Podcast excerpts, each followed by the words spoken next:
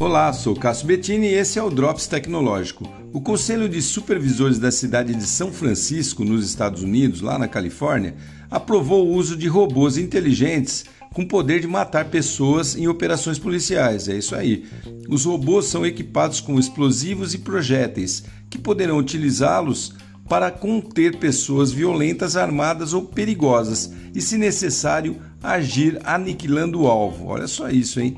Isso abre um forte precedente sobre a liberdade dessas máquinas de analisarem determinada situação e agirem erroneamente de forma autônoma, dizem alguns especialistas, considerando que essas tecnologias são dotadas de inteligência artificial muito sofisticada. No entanto, os membros do conselho afirmam que os equipamentos são extremamente seguros e controlados, ainda que a precisão de suas ações reduz possíveis erros que poderiam ser cometidos por um humano, por exemplo, e também somente agiriam após autorização de algum superior.